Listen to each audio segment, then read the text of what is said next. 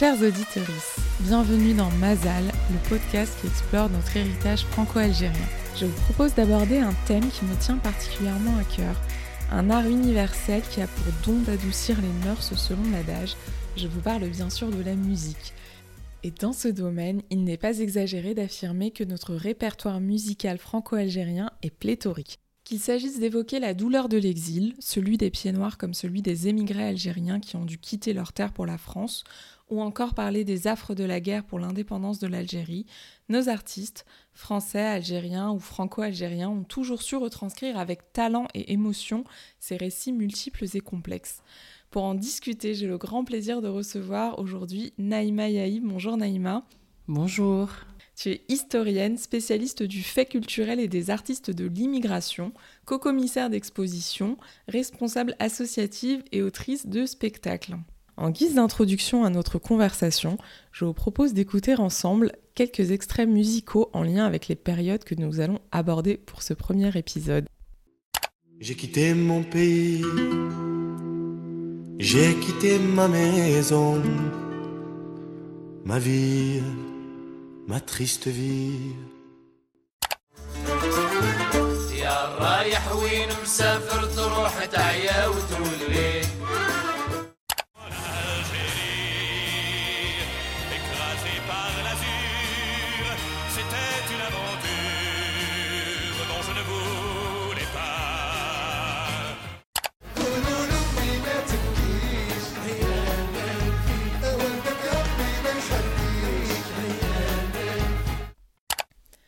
Par ordre d'apparition, vous aurez sans doute reconnu la célèbre voix d'Enrico Macias qui chante L'exil des pieds noirs. Puis il y avait Yarayah, Toi qui t'en vas, du maître Sha'abi d'Ahman al-Harashi, bien plus connu du grand public d'après la version reprise par Rachita à la fin des années 90. Il y avait ensuite L'Algérie de Serge Lama, qui relate l'expérience des appelés dont il fut parti. Cette aventure dont on ne voulait pas, pour le paraphraser, qui a concerné entre 1,5 et 2 millions de jeunes Français partis rejoindre des militaires dans ce que l'on appelait pudiquement alors les événements d'Algérie. Enfin, il y avait El Menfi, le banni en arabe d'Akil Yahyaten, reprise par le trio 1, 2, 3 Soleil. Pour ce premier épisode sur l'héritage musical de l'histoire franco-algérienne, nous allons notamment aborder l'exil, El Rorba en arabe. Nous aborderons aussi les musiques de la guerre, et il y en a eu pour tous les camps, indépendantistes, appelés défenseurs de l'Algérie française. Peut-être pour commencer, Naïma Yahi, à quand est-ce que l'on pourrait dater les premières chansons de notre histoire franco-algérienne? Alors si on convient qu'un espace de la musique franco-algérienne existe, euh, je dirais que à partir du moment où il y a des Algériens euh, sous statut indigène qui viennent s'installer en métropole coloniale, il y a de la musique. Parce que cette immigration est une immigration qui migre avec sa culture. Et donc, au-delà des différentes technologies qui vont accompagner euh, l'histoire de la musique tout au long du XXe siècle, dès le musée de la parole, on a des enregistrements sonores dans les Aurès en Algérie, euh, où des anthropologues et des ethnologues vont euh, recueillir les chants traditionnels des femmes euh, dans les villages. Et de cette, j'allais dire, de ce collectage de chants jusqu'à l'installation autour de la Première Guerre mondiale et les années 20 de certains artistes qui vont chanter dans le cadre du théâtre aux armées pour les soldats coloniaux et ensuite pour euh, l'immigration de l'entre-deux-guerres, je situerai autour de, des années 1915-1920 euh, les premières traces discographiques d'une chanson de variété euh, qui va évoquer soit l'Algérie comme espace géographique, soit les populations dans les langues, les trois langues principales, pour le cas le kamil, l'arabe et le français et donc plus d'un siècle de patrimoine musical franco-algérien un peu moins connu en général, les Aurès, région de l'Est de l'Algérie. Un exemple qui vient plus facilement à l'esprit quand on pense à la musique d'inspiration franco-algérienne porterait peut-être plus sur la séparation entre ces pays. On entendait en introduction un passage d'Enrico Macias, J'ai quitté mon pays, j'ai quitté ma maison. Qu'est-ce que tu pourrais nous dire sur ces chants de l'exil des pieds noirs et de cette époque? Alors c'est assez vaste puisque on a des groupes mémoriels, et là on en a plusieurs. On a un juif d'Algérie qui chante et qui incarne le départ des rapatriés pieds noirs. Donc les pieds noirs, c'est plutôt les euh, Européens d'Algérie. Et euh, son, sa culture, on va dire, judéo-arabe est mise de côté. En tout cas, dans les premières années, il est vraiment la voix des rapatriés, plutôt majoritairement européens. Euh, il reviendra plus tard à ses amours du malouf et de la tradition juive des musiques d'Afrique du Nord. Peut-être juste pour préciser le malouf pour nos auditeuristes. Euh, c'est un dérivé de, des musiques arabo-andalouses euh, qui s'est pratiqué notamment dans l'est de l'Algérie et qui avait donc ses grands maîtres, notamment euh, Benani qui est mort il y a peu de temps, ou Chir Raymond qui était le beau-père de Enrico Macias et qui a été assassiné durant la guerre en 1961 et qui a provoqué le départ d'Enrico Macias mais aussi de la communauté juive de Constantine. Et cette tradition euh, des maîtres et élèves juifs de la musique d'Afrique du Nord et notamment algérienne va s'étioler, va euh, disparaître à la faveur de la chanson de variété française qui va être le répertoire d'Enrico Macias dans les premières années de rapatriement. Et cette mémoire entrelacée des rapatriés avec celle des juifs d'Algérie euh, va rencontrer celle des appelés pour Serge Lama et d'autres qui vont chanter ben, la guerre, les drames de la guerre, donc cette jeunesse arrachée à, l'insouciance euh, qui va connaître euh, un service militaire parfois de plus de 30 mois en Algérie pour cette pacification, une guerre qui ne dit pas son nom. On a des chansons de la guerre qui vont marquer comme euh, il y avait Fanny qui chantait, qui est une chanson de Hugo Frey, qui parle du quotidien de Troufion qui va faire la guerre d'Algérie. On a, euh, quelques années après, on parlait de Serge Lama avec l'Algérie, mais on aurait pu parler aussi, on va dire, de, Jean-Pax Meffray, qui est la voix de l'Algérie française, de ses opposants au général de Gaulle euh, au moment du putsch des généraux en 61, qui lui va chanter les barricades et qui va chanter la, mémoire et la gloire de ceux qui vont nourrir les rangs de l'OAS. Alors, je me permets une précision rapide pour celles et ceux qui ne connaîtraient pas l'OAS. Il s'agit de l'organisation armée secrète, un groupe clandestin et terroriste composé de militaires et de civils qui tenait à maintenir jusqu'au bout l'Algérie française. Un épisode de Mazel est d'ailleurs dédié à cette thématique, on y reviendra tranquillement. Pour illustrer tes propos, je vous propose d'écouter quelques extraits sur cette période complexe, dont certains que tu as d'ailleurs cités. Terrorisme, OAS info d'époque, RAS, la vérité sur ces années est encore tabou.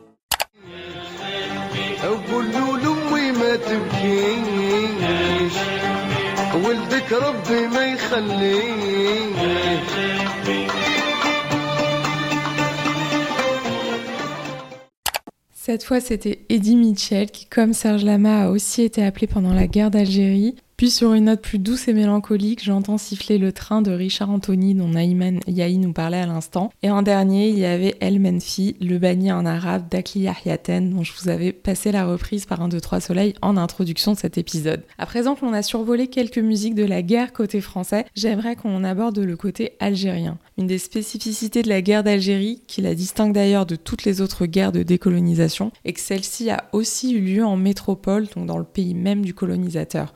Certains artistes nous le racontent en chanson. Que peux-tu nous dire sur les musiques de la guerre côté algérien? Du côté des Algériens eux-mêmes, on a euh, des chansons nationalistes pendant la guerre, notamment produites en immigration, comme par exemple un certain Slimane Azem, qui est la grande voix de la chanson kabyle, qui à l'époque va glorifier le nationalisme algérien, ou d'autres qui eux sont en mission et qui font la guerre avec leur leurs instruments de musique, puisque certains artistes comme Ahmed Wahbi vont être membres de la troupe artistique du FLN qui, depuis Tunis auprès du gouvernement provisoire algérien, écrit des hymnes nationalistes. Je pense à Hassisen, Ils seront rejoints plus tard par l'écrivaine Assia Djebar. On a toute cette euh, famille artistique, euh, musicale, intellectuelle qui va participer à la guerre d'indépendance avec des chansons. Je précise pour celles et ceux qui ne la connaîtraient pas, Assia Djebar était une grande femme de lettres algérienne d'expression française, première femme nord-africaine à siéger à la prestigieuse Académie française. J'aimerais que l'on s'arrête maintenant sur une chanson de la guerre en particulier, El Menfi, le banni d'Akil Yahyaten. Est-ce que tu pourrais nous dire quelques mots sur cette célèbre chanson dont on n'imagine pas la tristesse si on ne comprend pas les paroles, tant le rythme peut être entraînant? Quelle est son origine, sa signification? La mélodie de euh, ce succès de Akil Yahyaten, c'est la mélodie d'un chant euh, de départ vers la Nouvelle-Calédonie, des déportés euh, en Nouvelle-Calédonie, ce qu'on appelle les Kaldounes aujourd'hui. L'Asmala d'Abdelkader, qui était composé d'une centaine de personnes, ont été faits prisonniers avec l'émir, ont été ensuite retenus dans des camps, notamment aux îles de Lérins, en bordure de Cannes. Euh, la nécropole musulmane des îles de Lérins témoigne de leur présence, puisque certains sont décédés dans sa suite. D'autres accompagneront l'émir et mourront notamment à Amboise, au château d'Amboise, mais un certain nombre seront déportés, notamment en Nouvelle-Calédonie. Il y a beaucoup de néo-calédoniens qui ont des origines algériennes, et notamment dans les assemblées élues, on les surnomme les Kaldounes, et ce chant du départ a été revisité par Akli Ahyaten durant la guerre d'Algérie, lui qui a connu les, les geôles coloniales pour euh, des faits de droit commun, mais aussi par collecter des fonds pour le FLN. Pour la légende, hum, il m'a raconté qu'il a écrit ce chant qui décrit euh, les geôles coloniales, l'injustice, les tribunaux d'exception des indigènes, notamment durant la guerre d'Algérie, et le personnage de sa chanson qui est condamné à mille et un jours de prison et qui raconte les sordides cellules où sont entassés ces nombreux Algériens, les camps de rétention, comme à Vincennes, à l'époque, et notamment dans cette nuit noire du 17 octobre 61. Donc c'est un, c'est très cinématographique. Ça nous raconte le point de vue des prisonniers algériens qui se battent pour une juste cause. Et cette chanson va rester dans la postérité et effectivement connaître son acmé lors de ce concert d'un, deux, trois soleils en 98. Nuit du 17 octobre 1961, je précise, événement de la guerre d'Algérie en France au cours duquel des Algériens manifestaient pacifiquement contre un couvre-feu qui leur était imposé par le préfet Papon et qui a été réprimé extrêmement violemment avec 11 700 arrestations. Nous y consacrerons un épisode spécial dans Mazel.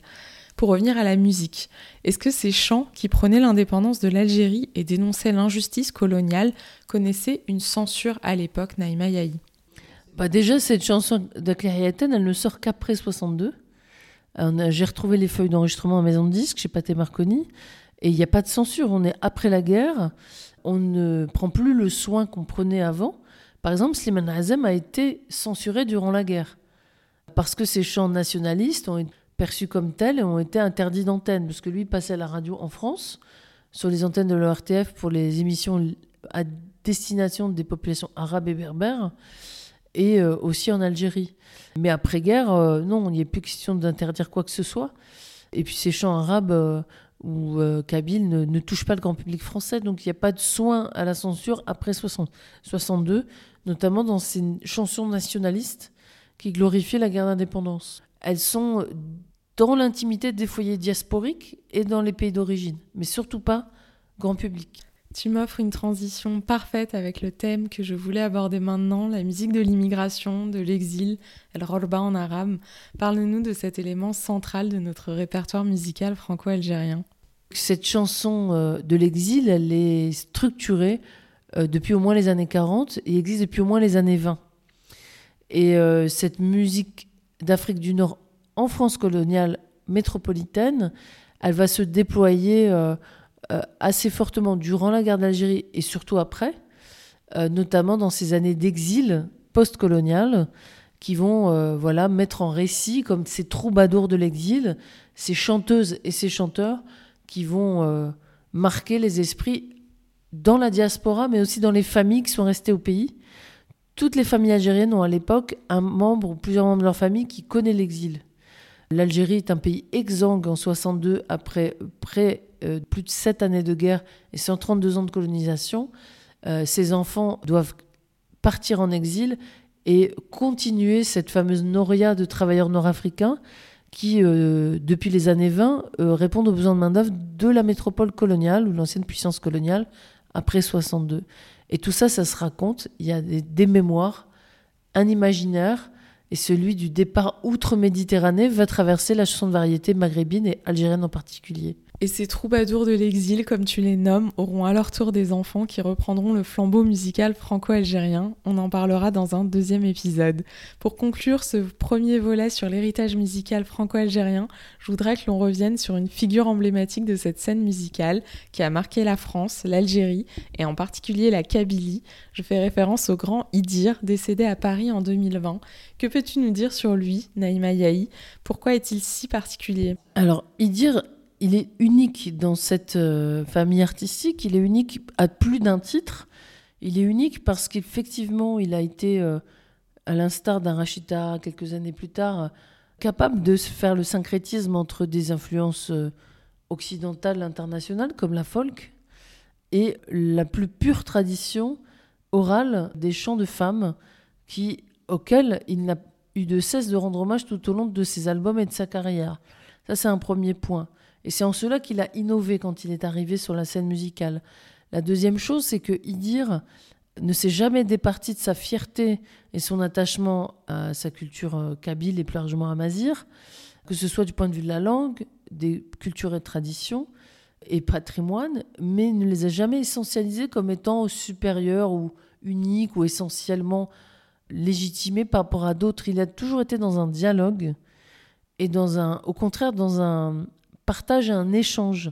Il s'est juste mobilisé contre celles et ceux qui voulaient attenter à cette culture et à ceux qui en sont les dépositaires, qui ont subi après euh, un certain nombre d'événements, que ce soit le, le, printemps noir, euh, printemps berbère, à, la suite de l'interdiction d'une conférence euh, concernant Mouloud Mamri en Algérie en 80, ou plus tard des émeutes et des, euh, exactions qu'on mis contre les populations euh, kabyles, notamment en 2001, où un certain nombre de jeunes sont assassinés.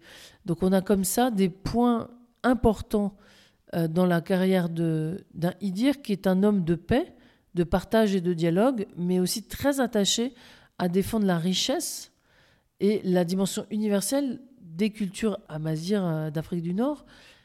Et cela depuis la diaspora, depuis la, scène française où il a élu domicile, puisqu'aujourd'hui il est enterré en France.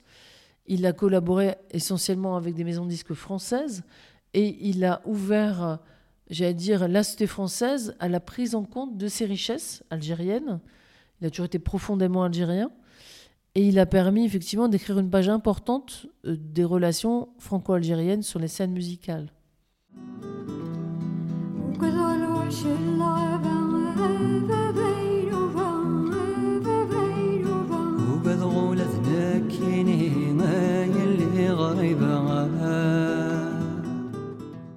C'est avec ce doux extrait d'Avava Nouva d'Idir que l'on termine ce premier épisode dédié à l'héritage musical franco-algérien.